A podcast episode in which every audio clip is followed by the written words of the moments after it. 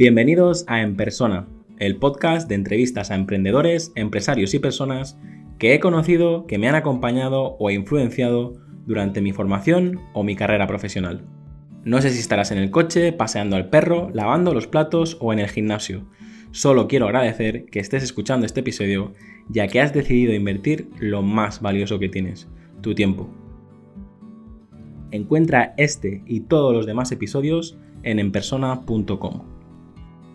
Bienvenido Javier, ¿cómo estás? Muchísimas gracias, contentísimo de estar contigo aquí. Pues no te puedes imaginar lo contento que estoy yo, porque justo ahora te, comentaba que para mí es todo un, referente. Yo creo que, hay que hacer todavía mucho para que el branding en España se, valore y para mí, pues, eh, tú estás en mi top 3 de, personas que, bueno, tú y, Olga en, gracias. Eh, Javier, es, es, un programa de preguntas y respuestas, a veces preguntas un poquito más personales, otras preguntas un poquito más eh, profesionales. Yo voy a intentar eh, seguir el guion, pero es verdad que mm, alguna pregunta fuera de guion te, voy a hacer, así que eh, vamos a, empezar si te parece. Será divertido, sí, sin problemas. Empezamos con una fácil. ¿Qué libro recomendarías y en, y en qué formato te gusta leer? Wow, vale. Eh, lo de los libros, elegir un libro con la cantidad de libros que hay es difícil. Si tuviese que elegir uno, seguramente porque me abrió todo un mundo de tema estadístico, matemático que, llevo pues cuatro años como muy metido ahí dentro, sería un libro de, de Nate Silver que se titula Entre la señal y el ruido, que es un libro súper ameno sobre los datos, la toma de decisiones y cómo procesar y trabajar información verdaderamente valiosa. Es un, Nate Silver es un tío que trabaja mucho el tema de la estadística. Mucho, eh, empezó mucho en el ámbito de las apuestas deportivas y luego se metió en el análisis político y, por ejemplo, pues acertó perfectamente el triunfo de Obama en su momento. Y, me parece que, que, para los que trabajamos en branding, que tiene que ver mucho con cómo construimos el futuro, eh, tener, tener un, sustrato fuerte desde el punto de vista de datos, de estadística y de análisis me parece muy interesante y me ha abierto allí un, un territorio enorme. Preguntas en qué formato leer. Eh, yo soy, soy omnicanal. Omnicanal es que leo hasta la parte trasera de los botes de, de cereales, ¿sabes? O sea, leo todo. Eh, pero, pero sí que es verdad que mi, mi, soporte principal ahora mismo es el libro electrónico. El libro electrónico arrancó mucho eh, de una necesidad grande que tenía cuando iba a Madrid, que cogía el AVE pues quizá una vez a la semana, como mucho cada 10 días, y siempre esta cosa de solo puedo llevar un libro porque mi espalda no aguanta más peso. Entonces e, era un momento duro, ¿no? De solo un libro, ojo, tengo seis horas de tren, de tres de ida, tres de vuelta, y, el Kindle primero y luego ya he ido cambiando de formato me, permitía llevar pues 15 libros, 20 libros sin ningún tipo de problema y, ahí estoy contento. O sea, ahora mi formato principal, libro electrónico. Yo defiendo que, tenemos que usar cada, formato en, dependiendo del entorno, ¿no? Porque yo ahora con el auge del audio y el auge de, los audiolibros y tal, es que se, trata de, se trata de encontrar el, el formato perfecto en el momento perfecto. ¿no? absolutamente, absolutamente, sí.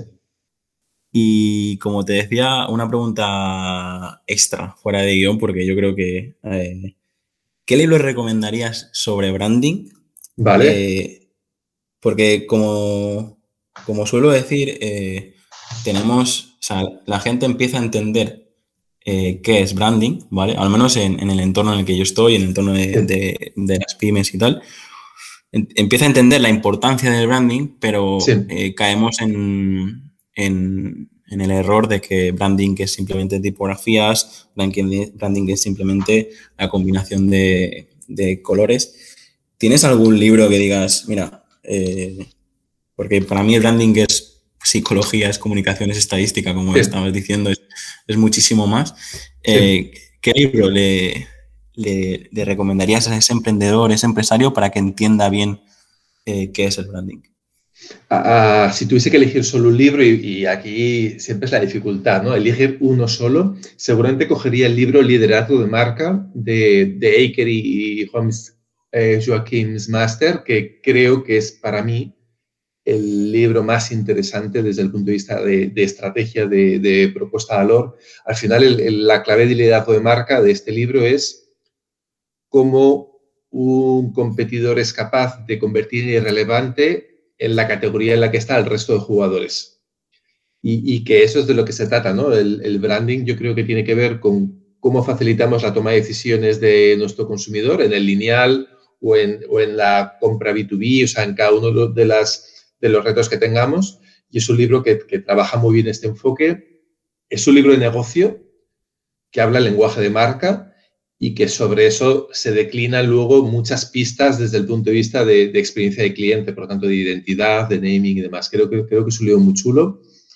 En un formato más fresquito, eh, más amable, más divertido, seguramente eh, The, Brand, Gap de Martin Meyer, que creo que es un libro también que debería ser obligatorio para todos los que nos dedicamos al, mundo del, al mundo del branding.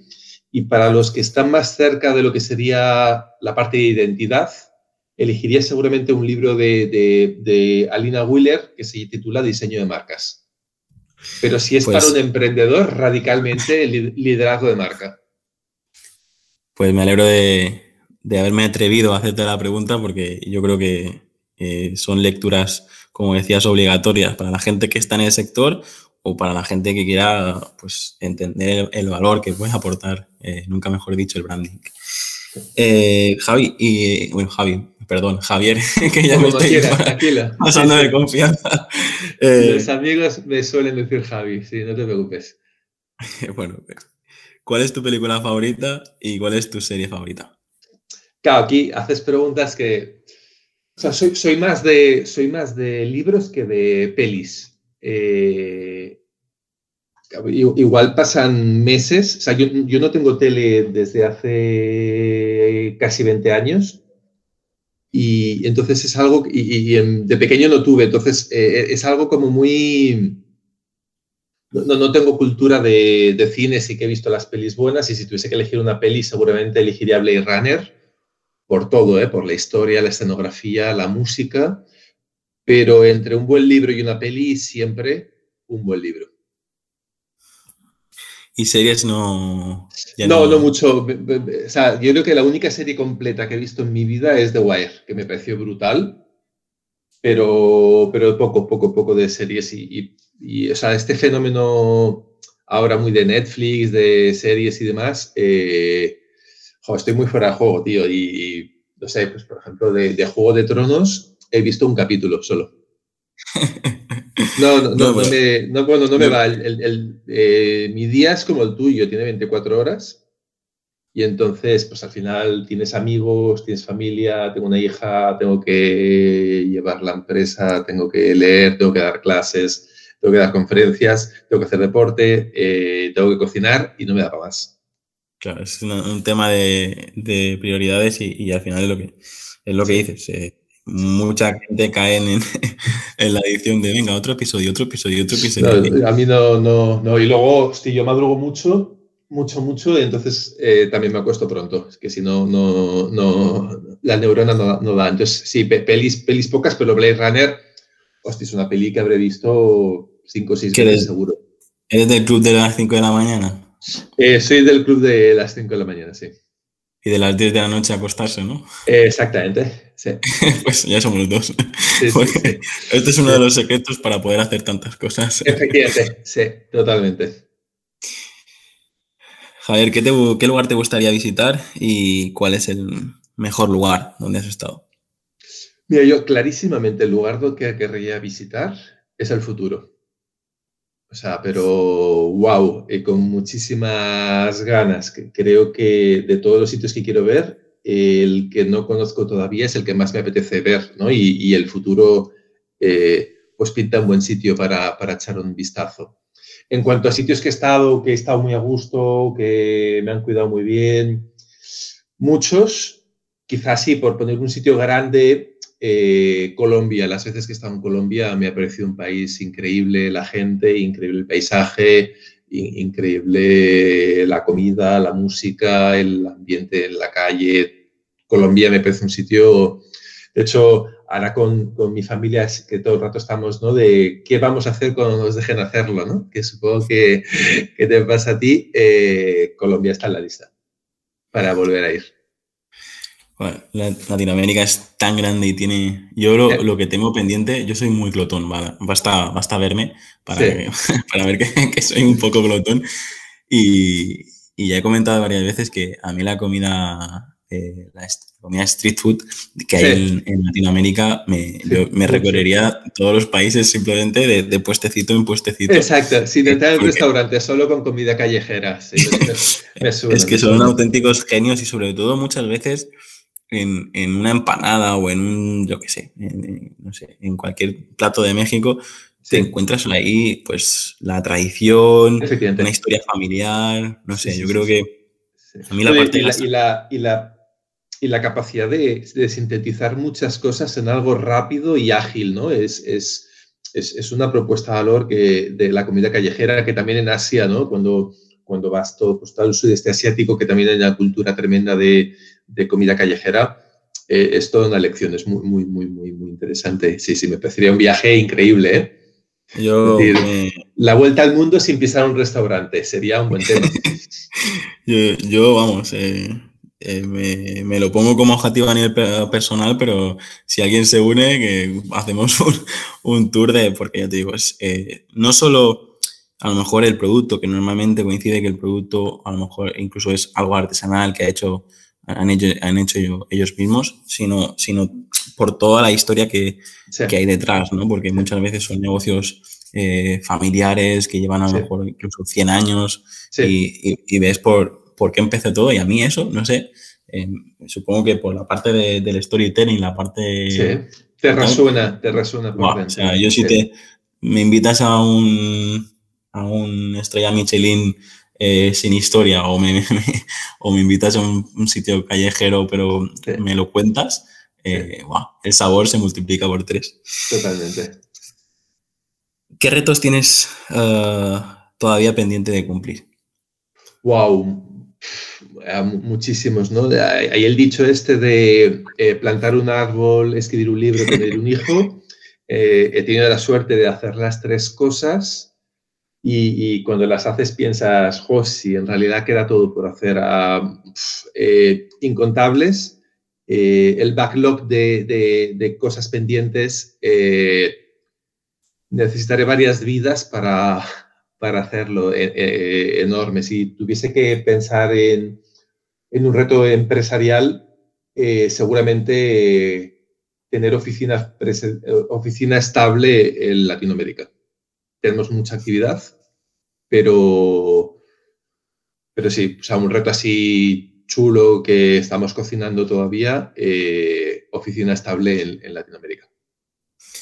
Yo creo que a este ritmo te van a salir muchos, muchos novios y novias porque yo creo que, ya te he dicho antes que el trabajo que estáis haciendo es, espectacular y, sobre todo es eso, ¿no? El, haber sido capaces de, ver el potencial de, de, Brandemia precisamente para, para llegar a tanta gente buenísima que hay al otro lado, ¿no? O sea, yo creo que es... Lo, de, Brandemia es, un transatlántico. Nosotros somos de, de la firme convicción de que cuanto más generosos seamos, mejor para todos, que el sector todavía tiene una capacidad de crecer mm, elevadísima y, hay que cada uno sumar su, granito de arena.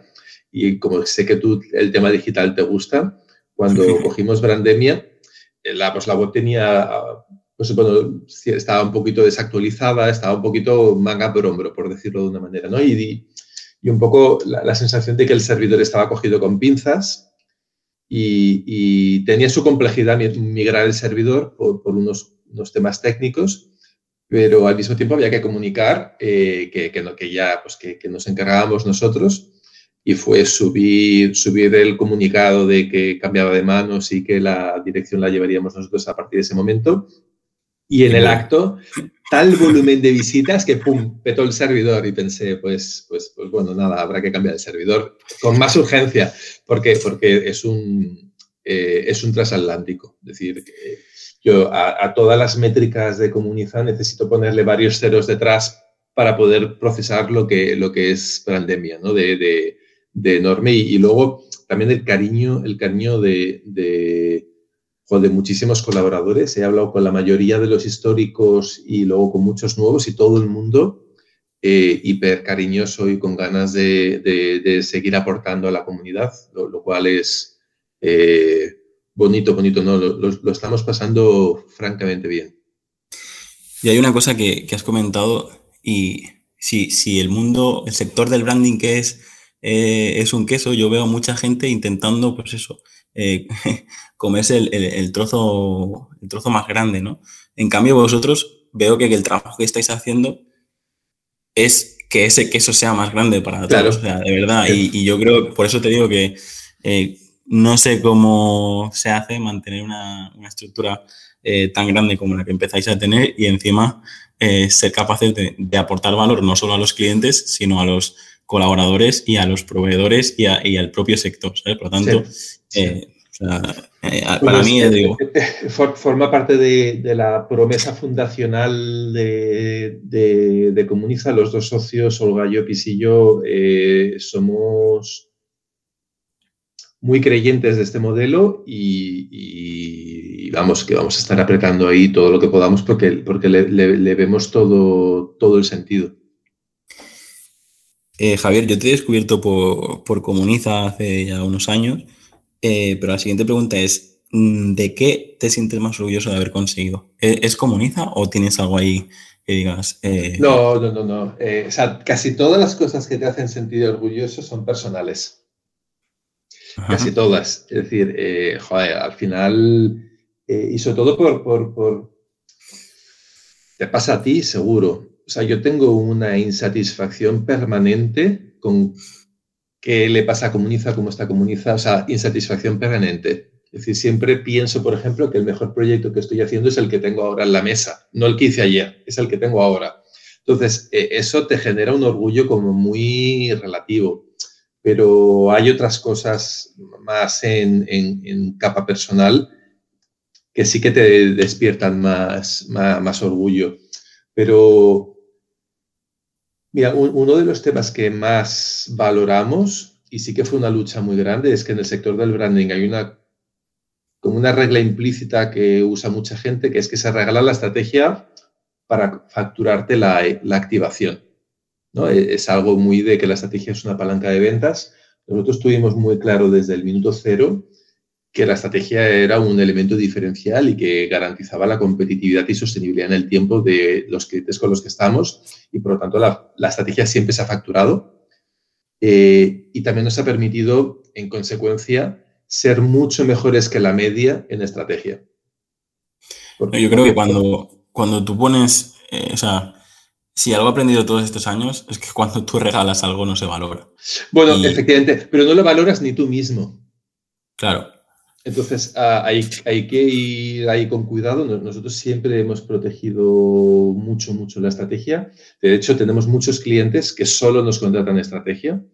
Y, si tengo que pensar algo a nivel eh, profesional o que estamos contentos, es, es, es cómo hemos cambiado la vida a muchos clientes a través de un replanteamiento estratégico, de entender muy bien pues, reglas tecnológicas, sociales, culturales, económicas, y, en esa anticipación y en ese replanteamiento de la propuesta de valor o, de, del mapa de puntos de contacto o la experiencia eh, que, se quiere, que se quiere generar, eh, yo creo que eso es lo que, de lo que más orgulloso estoy. Sí. Y que regalarlo, entiendo que lo hace, pero que no es nuestro camino.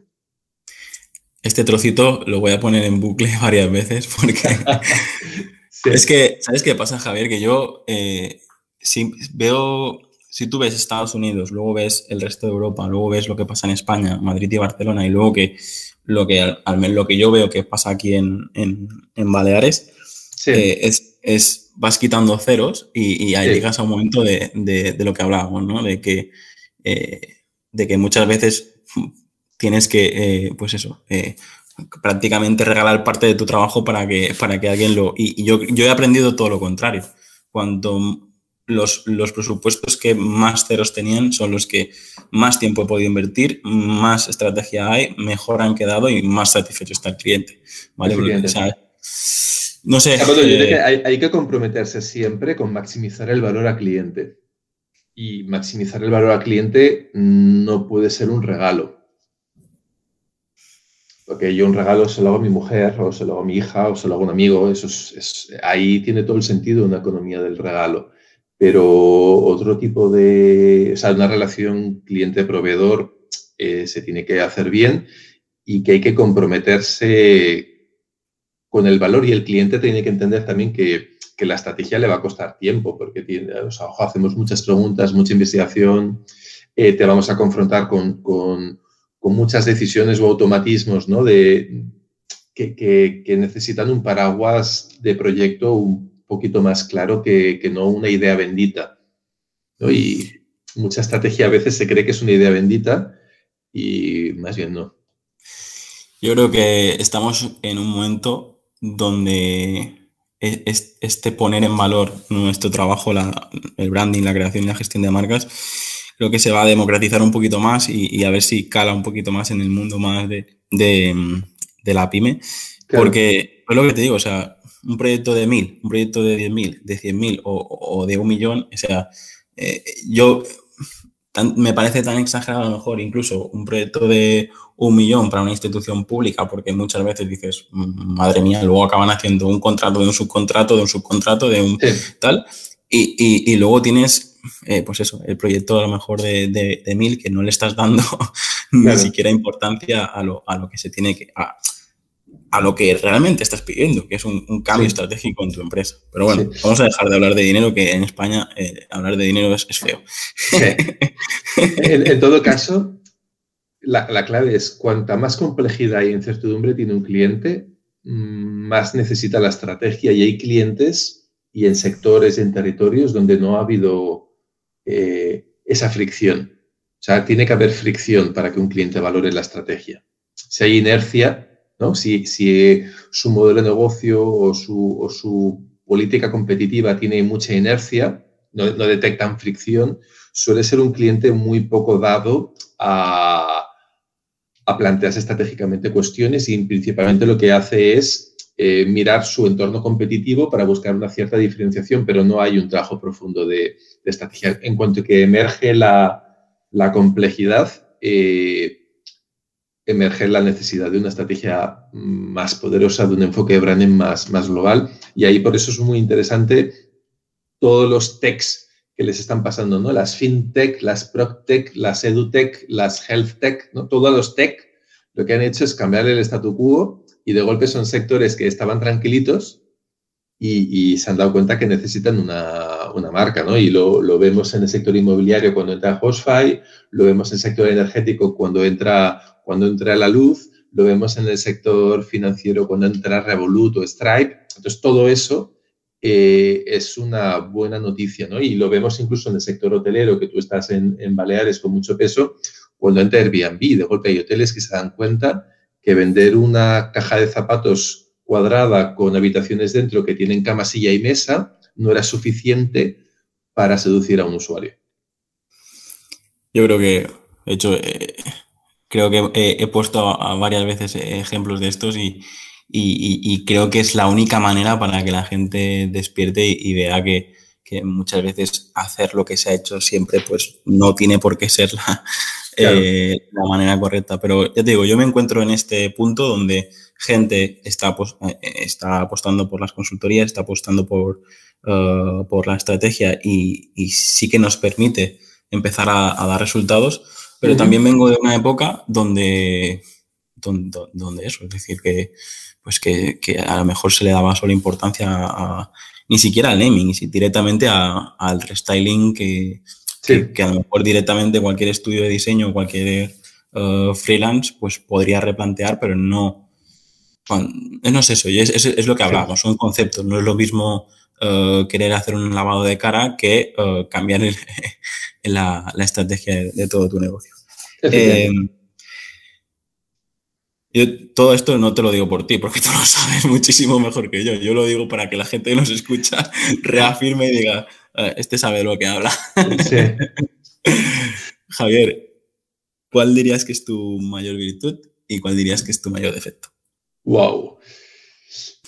Yo, creo que la mayor virtud y mayor defecto es el mismo. Suele pasar eh, que cada persona tenemos algo que en una dosis muy grande pues tiene ese lado ¿no? de, virtud y defecto, no esa polisemia.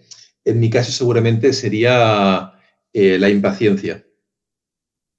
La impaciencia de, hosti, de hablar deprisa, leer deprisa, trabajar deprisa, caminar deprisa, ¿eh? Te suena, ¿verdad? Eh, e, esa impaciencia yo creo que es una virtud si la canalizas bien y es un defecto si no lo canalizas bien y, ahí tienes que ir siempre con, cuidado. Yo soy, yo soy defensor de, ir despacio porque muchas veces, incluso también en nuestro trabajo eh, o, incluso a nivel personal, eh, a veces el ir despacio te permite valorar lo que tienes alrededor y, disfrutar de, cada paso. Cuando vas tan, rápido, a veces no eres capaz de, de decir, ostras, o sea, de, ver cosas que incluso, pues eso, que, se pierden por el camino, ¿no? y, bueno, yo siempre, también es, creo que también es mi, principal virtud, mi principal defecto, porque a mí hay gente que me ha dicho, pero es que a veces arrastras los pies, ¿no? Yo no, yo, yo, también, eh, no sé, o sea, es algo que yo cuando ando pienso y cuando, y, y siempre, siempre, siempre voy a, es más importante lo que estoy pensando que no, no el ritmo. Javier, ¿qué vicio tienes que puedas confesar? Entendiendo vicio como eso que no puedes dejar de hacer, ¿vale? Eh, sí. que hay gente que a lo eh, mejor ha tocado temas más sensibles, pero yo me interesa, pues eso, eh, algo que no puedes dejar de hacer. Claro, los, vicios son ocultos y, y aflorar vicios es difícil. en mi caso no es que roza, roza, el vicio, pero es odio profundamente el teléfono móvil. y, lo uso poquísimo. Cuando digo poquísimo es poquísimo. Eh, o sea, solo tienen mi número, por ejemplo, pues familiares y amigos muy cercanos. O sea, no, no uso el móvil como, como, herramienta de trabajo, para entendernos, porque es un aparato que, que odio, odio profundamente. Pues yo creo que también es parte del secreto del éxito de, de, Javier Velilla y Comuniza, porque creo que hay muchísima. O sea, el típico te envío un mail y te llamo. bueno, o, te envío un WhatsApp. O sea, no. no, no Tú no has sufrido los, los, audios de WhatsApp de 15 minutos, ¿no? No, no, no, para nada. Y, luego, nosotros ofrecemos un servicio muy profundo en clientes que requiere mucho compromiso, requiere mucho tiempo y que se lleva muy mal con las interrupciones. y entonces, yo creo que hay otros sistemas de comunicación más estructurados y, que además el móvil lo que hace es normalmente que la comunicación sea muy de vomitera y en cambio otro tipo de puntos de contacto te, obliga a, ti como emisor del contenido a estructurar un poco más lo que quieres decir y cómo lo quieres decir y creo que, que eso ayuda a que la comunicación sea mm, más potente y más clara. Entonces, si tuviese que pensar en un vicio, eh, pues sí, sí, el móvil, de hecho, hace unos años, no, muchos, tres o cuatro años, eh, con, a raíz del Mobile World Congress que se hace aquí en Barcelona y demás, en TV3, que es la televisión autonómica catalana, me hicieron una entrevista por lo friki del uso de móvil que, hago, que es eh, cercano, cercano a cero. Sí, sí. Y en cuanto a música, ¿qué canción Eh, cuando, quieres motivarte? Soy, soy, poco de música, soy más de, soy más de radio. Eh, entonces, suelo escuchar poca música. Fíjate, yo me enganché a la, o sea, me enganché, me, entré mucho en la música por una chica del estudio que escuchaba muy buena música. O sea, de hecho, lo que escuchaba me gustaba y a raíz de eso eh, me enganché. Entonces, pues seguramente cosas de, de Bon Iver o cosas de Anthony and the Johnsons eh, seguramente serían canciones que me pondría, pero si tengo que coger energía, seguramente prefiero el silencio. Toma ya. ¿En radio qué, escuchas? ¿El oficio de Vibra o qué, qué, escuchas? Pues mira, ahora con, con, con todos los podcasts que hay, lo que yo entiendo por radio ha cambiado mucho, pero, pero hostia, yo creo que aquí en, Cataluña tenemos Cadena Ser, por ejemplo, Raku, Raku está haciendo un trabajo también eh, bestial, Radio 4 también está haciendo un trabajo. O sea, hay, cosas eh, muy interesantes de radio, creo que, han sabido dar con un ritmo que es un ritmo más lento, no, es trepidante, es una conversación más, pausada. Entonces, eh, ahí muy, muy confortable, pero, pero vuelvo, es... Y yo soy de estos que tengo auriculares grandes que, que, te generan, y a veces los tengo en silencio, solamente es por un tema de, de, mi burbuja, ¿no? No, no, no, no, estoy con, no estoy con música, estoy eh, burbujeando. Sí que, pago, eh, sí que pago el Spotify Premium, creo que las campañas de publicidad que han hecho están muy bien hechas, es decir, son especialmente molestas y te invitan insistentemente a, que, a que pagues. Yo pago desde hace años porque había una campaña que salía Melendi, que no tengo nada en contra de Melendi, pero no me gusta cómo canta. Y cuando ya escuché cinco veces Melendi, dije, bien, está claro, hay que pagar Spotify. Pagas para que no te moleste. Exactamente, bueno, como casi siempre, sí. Una pregunta que es a lo mejor más, más personal, pero también es una de las que remueve más en el podcast a los invitados y es, ¿qué es para ti la felicidad? Wow, wow, felicidad. Pues mira, seguramente es una mesa eh, con amigos, en casa, con seguramente unos buenos quesitos y un buen vino y mucho tiempo por delante. Que estén pues, los amigos con sus hijos en, en la mesa grande en la mesa grande aquí en casa, charlando, compartiendo. Eh, es, algo sin muchas pretensiones, pero profundamente feliz. Yo, si, si, le añades en el fondo una pequeña chimenea, te lo compro ahora mismo, porque yo soy, fan de estos momentos de, de, poder conversar y que parece que el tiempo es, es infinito, pero... Efectivamente. Y ahora has comentado que eres, que eres padre y, y en el momento en el que estoy yo, que bueno, eh, eh, mi hijo va a hacer tres años y, viene otra pequeñita en camino. ¡Wow! Eh, muy bien. ¿Tú qué, qué, consejo le darías a, en tu caso a, tu hija o, a, tu yo de niño? entendiendo, o sea, ¿por qué te hago esta pregunta? Es un poco lo que te decía antes, que creo que hay muchísima gente que, que le gustaría poder recorrer el camino que tú has recorrido para llegar donde, donde tú estás, ¿vale? Y muchas veces tenemos esa, sensación de, ah, si nos da un consejo, nosotros eh, podremos tener como una especie de mapa para poder recorrer el mismo camino que ha recorrido él. Em, es muy difícil. Pasa que en la vida no hay, no hay mapas ni caminos y, y lo que nos vale a uno no vale a otro yo, siempre pienso en, estas sensaciones. Hay, que tener tres cosas para que te vayan bien las cosas y no todas dependen de ti. Hay que tener talento, hay que tener perseverancia y hay que tener suerte. El talento sí que depende en parte de uno, pero la perseverancia y, el, y la suerte no. Entonces, eh, difícil. Yo, yo cuando, cuando yo tengo una hija solo, eh, pero seguramente te pasa a ti con, tu, con tu, hija, ¿no? Cuando, cuando le, la ves jugar, juega en serio. Es decir, es, es un juego que es lo más serio que se puede hacer. Y, el juego lo chulo que tiene es que tiene un punto de investigación, tiene un punto de, de concentración, o sea, no juega en broma. Si tuviese que dar un consejo es que hagas lo que hagas, construyas lo que construyas, hazlo en serio. Es como, no sé si juegas a fútbol. el mejor partido de fútbol, el mejor partido de fútbol es el que juegas en serio, aunque sea una pachanga de solteros contra casados. Pero lo interesante es jugar en serio. Jugar en serio significa correr, marcar, meter la pierna, marcar al hombre, presionar. eso es lo que hace que el partido sea interesante. Entonces, si tuviese que dar un consejo es, eh, juega, pero juega en serio. Muy buena. Probablemente se convierta en el título del episodio. vale, gracias.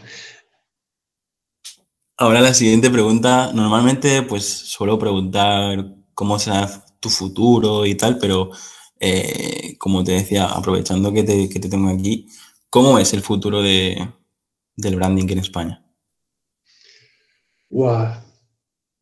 Eh, tengo una posición híbrida. Decir, y creo que hay cosas súper potentes. Creo que el branding es una de las grandes palancas que tienen los negocios para competir con más herramientas. Eh, y siempre cuento el mismo caso ¿no? de Michael Porter, que creo que es algo, o sea, es un gurú que, que habla muy en clave de negocio.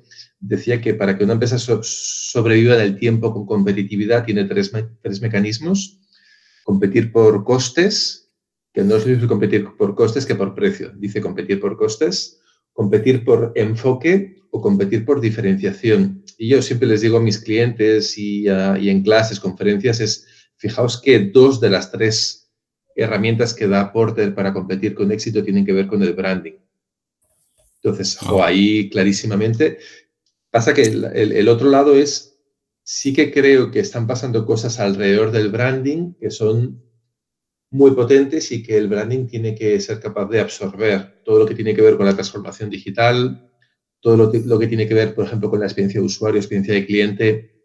Entonces, en la periferia del branding están pasando cosas súper poderosas y tú, por ejemplo, ¿no? Pues un manual de marca de la gente que hacía branding está a años luz por detrás de un manual de producto digital de la gente buena de UX y UI. Sí, años luz. Entonces, eh, va a hacer falta que nos pongamos las pilas. Nosotros, bueno, yo lo tengo clarísimo que, que el manual retrospectivo clásico de branding, nosotros hace años que no lo hacemos, porque me, parece absurdo documentar en un manual de marca un papel de carta o una tarjeta de visita. Es absurdo porque ya existe la tarjeta de visita. La gracia de un manual de marca es cómo preveo lo que no sé qué va a pasar, pero que quizá pasa. Claro, es que, de hecho, se hace precisamente para que luego el cliente en su día a día lo use, lo, use o recurra a él para, para poder aplicar algo en concreto, para activar algo en concreto, pero a mí eh, me ha pasado el, hecho de que luego eh, se queda en una carpeta, carpeta o se queda en, en un cajón y, ni ellos mismos respetan su marca. Efectivamente, sí, sí, no, hay, que, hay que trabajarlo, hay que trabajarlo. Eh, yo creo que se trata de eso. Creo, o sea, creo que al menos mm, yo si hago artículos en el periódico, si hago conferencias y tal, es para intentar que que por, lo que hablábamos antes, ¿no? que cuanta más gente valore y entienda la importancia que tiene, pero no simplemente para contratarlo, sino para luego, una vez contratado, luego lo apliques, porque mucha gente sí que eh, cuando contrata nuestros servicios también se piensa que, hace, que, hacemos magia, que a lo mejor eh, en Comuniza sí que podéis hacer magia, pero eh, si, el cliente luego no lo... No, no, no sigue vuestras indicaciones o, nuestras indicaciones en este caso, eh, jolines, o sea, ¿por qué haces esta inversión y luego uh, eh, no acabas uh, siguiendo uh, lo, que se ha dicho, ¿no? Porque al final, pues ahí mm, es, si para, hacemos todo un trabajo de, meses o incluso de años y luego se queda en, papel mojado, pues Totalmente. Yo, es mi guerra ahora, ¿eh? O sea, yo antes me decías, joder, qué, activo estás. Ya, pero es que yo hasta que, hasta que, hasta que no consiga que... ¿Sabes qué me pasó? Que mm, en la conferencia eh, me presenté como consultor de branding y pregunté a, la gente si, si de los que estaban en la sala, que eran unas 100 personas, me podrían definir el concepto de consultoría y luego el concepto de branding. A lo mejor el 20% de la sala pudo definir los dos ¿De qué sirve que yo me presente como consultor de branding si, si mi mensaje como emisor no llega a, la persona? nosotros intentamos no... O sea, yo, siempre hablo en clave de lo, que el branding genera. O sea, por ejemplo, pues, eh, no sé, pues nosotros dentro de nuestros clientes tenemos una empresa que cuando nos llamó lo que quería era hipervelocidad en el crecimiento y lleva tres años seguidos como una de las mil empresas que más crece de, Europa según el Financial Times. Entonces, lo, que, lo que buscamos es eh, que el output sea un output, o sea, el, entregable de valor tiene que ser en clave de negocio, siempre. Siempre. Entonces, en clave de negocio, pues por ejemplo, eh, cuando hicimos, replanteamos toda la estrategia de marca de, y la identidad de una universidad de las potentes aquí en, en Cataluña. Y claro, al año siguiente batieron récord de petición de matrículas y batieron récord, récord de petición de convenios universitarios eh, empresa-universidad. Esos son indicadores que para mí son interesantes. Siempre que hacemos un proyecto, eh, hay un compromiso muy directo con cuáles son las métricas que, vamos a plantear. Estamos haciendo un proyecto que es el, más grande que hemos hecho nunca. Llevamos pues, cerca de dos, dos, años y medio. O sea, yo creo que, cuando salga, que quede ya poco, eh, serán dos años y medio clavados. Que es un proyecto que le hemos metido mucho esfuerzo. ¿Eh?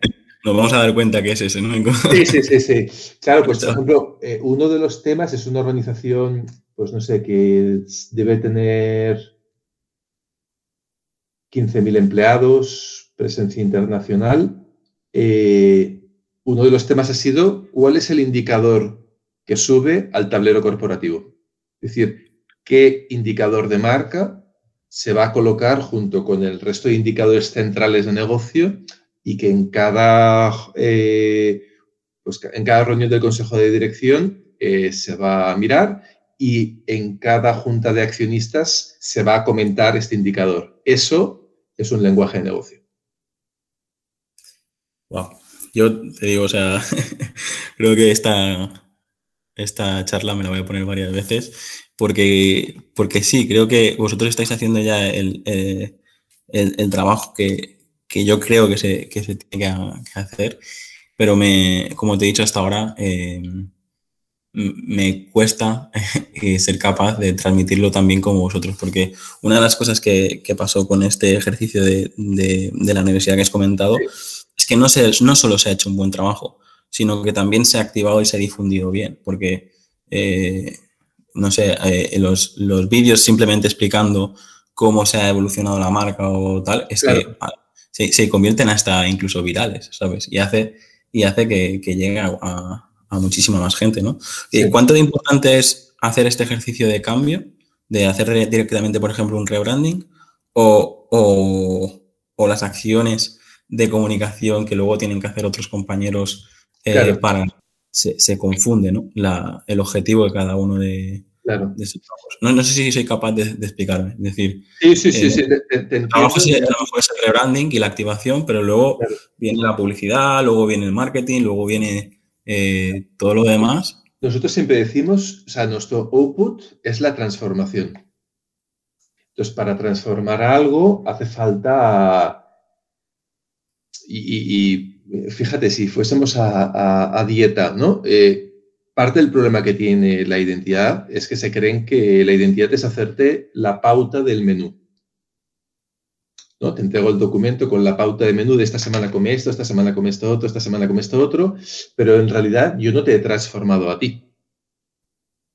La transformación es, oye, vas a venir cada semana y cada semana vamos a ver qué tal, te peso, te mido, miro cómo vas, ¿sí? Entonces, eso yo siempre pongo el mismo ejemplo. Cuando hicimos el, proyecto de tono de voz para Canal Plus España, fue seguramente el primer gran tono de voz que se hizo, que se hizo en este país. Lo ganamos bien de premios, a un proyecto muy chulo. Y, tiene esa parte frívola, ¿no? De, joder, pues, o sea, ese año a todo lo que se presentaba Canal Plus, tanto en España como fuera, ganaba el premio. ¿Sí? Es un trozo. Claro, yo fui 35 veces a Madrid a presentar el proyecto. Una vez hecho. 35 veces. Eh, una vez hecho, ¿eh? no, no, no, digo cuando estaba cocinando el proyecto, que estuvimos, pues no sé, dos días seguidos en, en atención al cliente escuchando conversaciones telefónicas de, entre, entre usuarios de Canal Plus y, los operadores de Canal Plus para ver cómo es la voz que entra, cómo es la voz que sale, qué tipo de quejas, qué tipo de comentarios, qué tipo de inquietud. Es decir, no entró ahí, que fue enorme, sino solo en garantizar la transformación, 35, 35 presentaciones, y luego estuvimos algo más de medio año haciendo de guardián de la marca. Entonces, si no, eh, si no, pues hubiese sido un, documento que se encuaderna y se pone en la estantería. Entonces, eh, nosotros siempre el output es la transformación de los clientes. Me, encanta escucharte porque eres capaz de, algo que es muy complejo, pues acabas, pones un ejemplo de un nutricionista y, lo explicas genial y, sobre todo luego con casos, con casos reales de, primer nivel. Así que muchísimas gracias. Si vas al gimnasio, es que los gimnasios lo han hecho. O sea, el gimnasio es, pago la cuota y me dan una máquina, ¿no? O varias máquinas. Sí, sí. Opción dos es te pongo un entrenador personal que te acompañe cada vez que vienes y si no vienes te echa bronca. Joder, es que ¿qué, va a funcionar mejor? Claro, pero yo también veo, incluso en, el mundo del boom digital en el que estamos, que, a lo mejor vendes, eh, no sé, eh, mil eh, suscriptores en la membresía, pero luego reales hay 20 o 30 haciendo el, curso, ¿no? Porque muchas veces muchas veces, pues sí somos capaces de pagar la cuota del gimnasio, pero no somos capaces de, ir a transformarnos precisamente, ¿no? Y a lo mejor esta función nuestra de, conseguir de hacer de entrenador personal y, que cumplan sus objetivos. Sí, sí, Otra pregunta potente, si, si pudieras tomarte ese queso y esa copa de vino con cualquier personaje histórico, con cualquier persona famosa o incluso antepasados familiares, ¿con quién comenzarías? Wow. Claro, elegir, elegir, elegir es difícil siempre, pero seguramente me gustaría ir a la boda de los hijos de los hijos de los hijos de mi hija. me encantaría entonces miro más para adelante que para atrás, pero, pero sí, sí, los hijos de los hijos de los hijos de los hijos de mi hija, no creo que yo llegue y me llamaría mucho la atención estar en esa fiesta. Pues muy futurista, seguro. espero que sí. Javier, pues la siguiente pregunta es, ¿qué es emprender para ti? ¿Qué te motivó a... porque podrías, podrías ser perfectamente un, un buen profesional eh, del sector sin necesidad de, liderar y, a veces es pues toda, toda parte más empresarial. Eh, ¿Qué es emprender eh, para ti y qué te, te llevó a hacerlo? Nosotros hemos trabajado, tanto mi socióloga como yo, para otra gente, hemos aprendido mucho de, otra gente, pero en nuestro caso era, era un ciclo, teníamos muy clara una determinada visión de cómo hacer las cosas y llegó un momento que, que quisimos hacerlo. Nosotros no, tenemos, ninguno de los dos tenemos una alma así muy rotunda de emprendeduría, sí, sí de empresario, que creo que no es exactamente lo mismo. Y, y cuando yo pienso en emprender, quizá para mí es como convertir en realidad el compromiso que tenemos con una idea, ¿no? Y por lo tanto, ¿no? vuelvo, ¿eh? convertir en realidad el compromiso que tenemos con una idea. Si cogemos ahí las cuatro palabras centrales, convertir tiene un punto de magia, tiene un punto de casi de religión, ¿no? De, pam, de una cosa que es aguas pasa a ser vino. Eh, realidad tiene que ver con realismo, con cosas que se tocan, que se ven, que se oyen, que se sienten. Compromiso tiene que ver radicalmente con perseverar. E idea tiene que ver con ese punto más de horizonte, ¿no? más idealista de, futuro, de cómo podrían llegar a ser las cosas. Yo, creo que, emprender es, un camino, hay miles de caminos. Yo no tengo claro si es el mejor camino. Yo me siento poco emprendedor, me siento muy constructor, mucho, pero emprendedor quizá no es el término en el que está y, mi socióloga, si le entrevistas es a ella, ella siempre dice que a lo sumo ella es empresaria.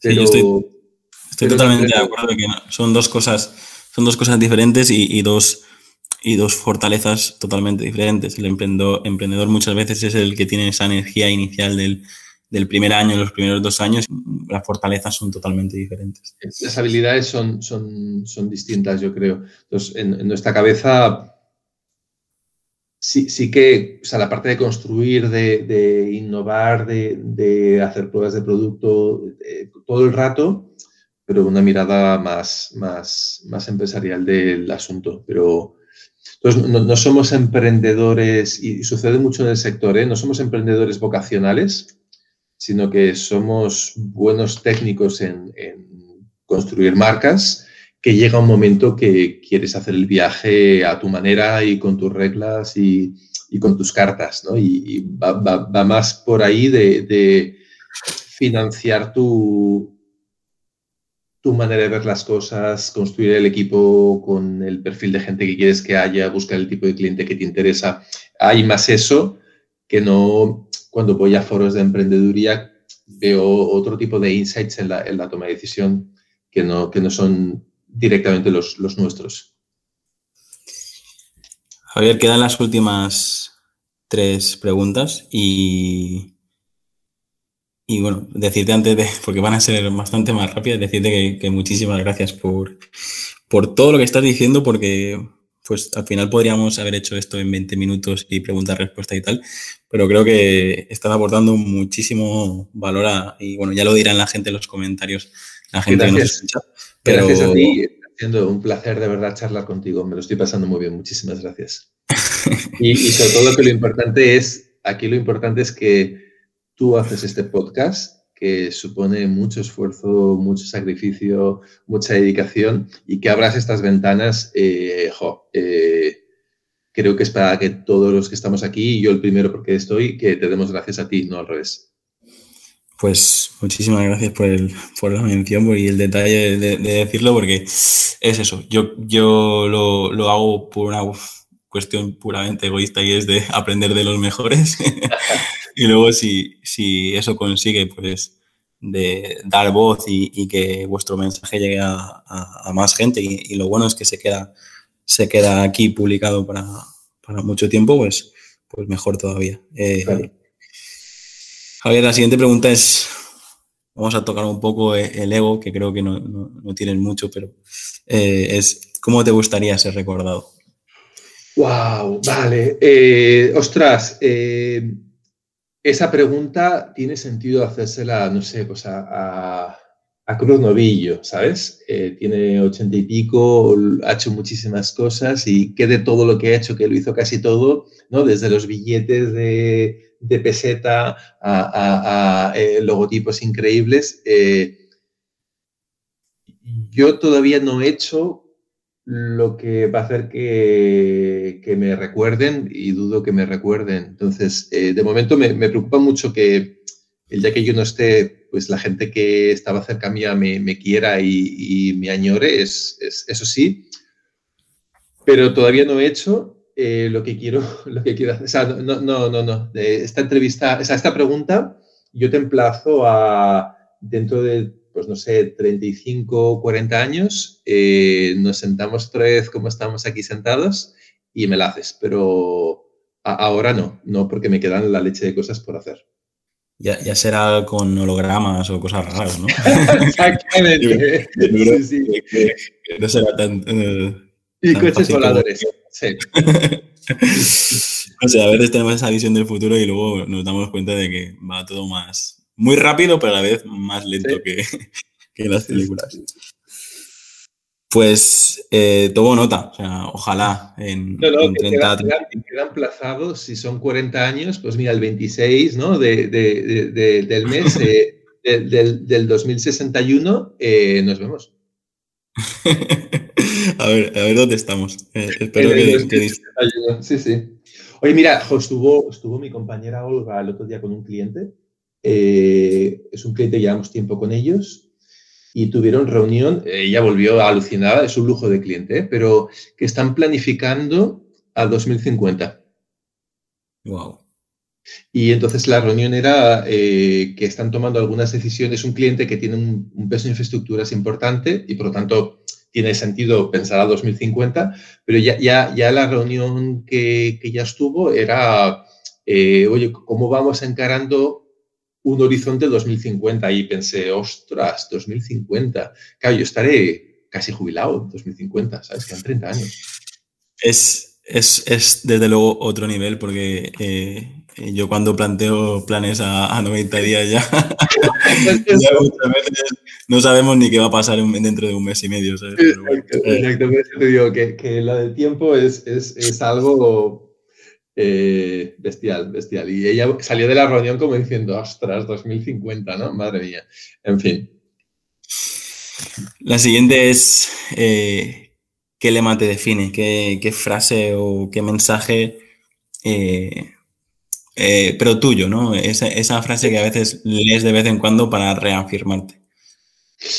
Pues, pues mira, me, escaqueo. Me escaqueo y te respondo en, el, mismo, en el mismo tema. Yo, yo siempre digo bendita complejidad, porque creo que las respuestas, incluso las preguntas interesantes están en la complejidad, en los intersticios de la, de la, complejidad. Creo que vivimos en la complejidad y creo que casi siempre, cuando pienso en estrategia, ¿no? O sea, estrategia es buscar una respuesta cuando no existe una única respuesta correcta.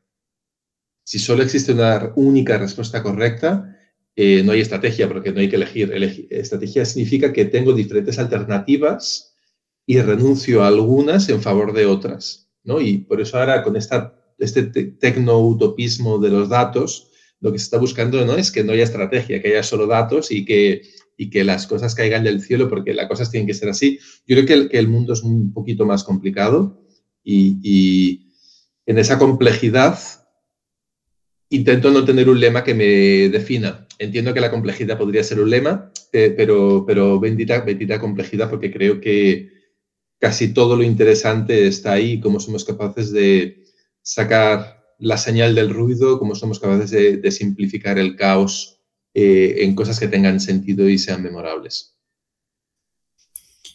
Pues Javier, ya hemos llegado al final de la entrevista. Eh, hay muchos puntos que, me han notado porque digo, los volveré a escuchar, los trabajaré e intentaré seguir difundiendo este, este mensaje a, mi entorno, que en esto, como has mencionado, es, es más Baleares, pero bueno, poco a poco intento, intento que, de hecho, gracias al podcast, yo creo que este mensaje hay muchísima gente que, que, nos escucha de Latinoamérica. Y, es lo que te digo, si, si estos eh, mensajes pues llegan a, más gente y esto sirve para algo, pues ya estoy eh, satisfecho. Y la última pregunta es precisamente para que toda esta gente que, que ha disfrutado de, la conversación y sobre todo de tus respuestas, eh, que les digas dónde te puede encontrar o, si tienes algo que, promocionar ahora mismo. Esto lo hago precisamente para devolveros eh, este, este ratito que pasáis conmigo y, y, ahora pues todo el tiempo que, quieras para, para, hablar de... Que va, no, no, yo estoy encantado de verdad que que tengas iniciativas como estas. Eh, ser generosos es, es crucial porque la mirada egoísta de ser generosos es que nos hace mejores personas y mejor profesional. Eh, yo, sí que si alguien tiene dudas, inquietudes, alguna cosa de lo que hemos estado hablando le resuena o, le genera dudas o no está de acuerdo, yo soy un tío muy sobrio y soy Javier Velilla en todos lados, en LinkedIn, en en Twitter, en, en sí, o sea, soy un tío fácil eh, y abierto a, a, charlar. Eh, como veis, me apasiona el, el, mundo del branding, me apasiona construirlo, que sería lo que, lo que hacemos en, en Comuniza, me apasiona analizar lo que sería un poco lo que hacemos en Brandemia y me apasiona conversar y conversar y conversar sobre esto porque hay muchísimo que aprender, muchísimo que hacer y, y muchísimo que, aportar a, los clientes. Entonces, el espacio este eh, es tuyo y, ojalá lo escuche esto mucha gente y yo creo que, hay grandes marcas en todos lados y que lo que ha pasado en el último año ha demostrado